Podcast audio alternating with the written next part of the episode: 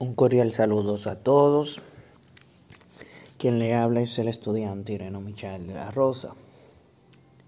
Y por este medio que nos brinda la tecnología de hoy en día, les estaré presentando, exponiendo o hablando sobre algunas concepciones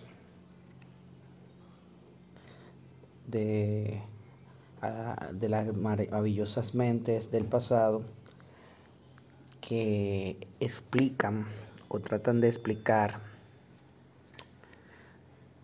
cómo se desarrolla el lenguaje.